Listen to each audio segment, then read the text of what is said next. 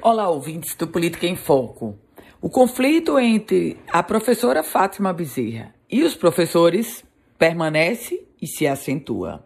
O governo do estado imaginava que ia dobrar os professores com a simples promessa feita pela professora Fátima Bezerra de que vai pagar o reajuste de 33,24% referente ao piso nacional do professor. A promessa foi mais ou menos assim: o governo pagaria 13%, agora no mês de março, e os 20,24% seria pago a combinar. Agora, esse a combinar era exatamente isso que você está pensando. Não tinha data, não tinha prazo, não tinha prazo, prazos, nenhuma definição.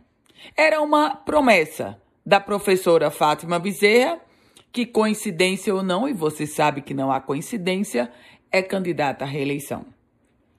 Tudo que Fátima Bezerra, a professora, que no passado era grande defensora do piso nacional do professor, tudo que ela não queria e não precisava e não podia era ter, enfrentar agora uma greve dos professores. Isso, do ponto de vista da política eleitoral, é péssimo, devastador. Mas, com a promessa feita na máxima de que devo, não nego, pago quando puder, os professores naturalmente não aceitaram. E a greve da rede pública estadual está mantida. Começa nessa segunda-feira, 14 de fevereiro, exatamente na data em que iniciaria a, o período letivo da rede estadual de ensino.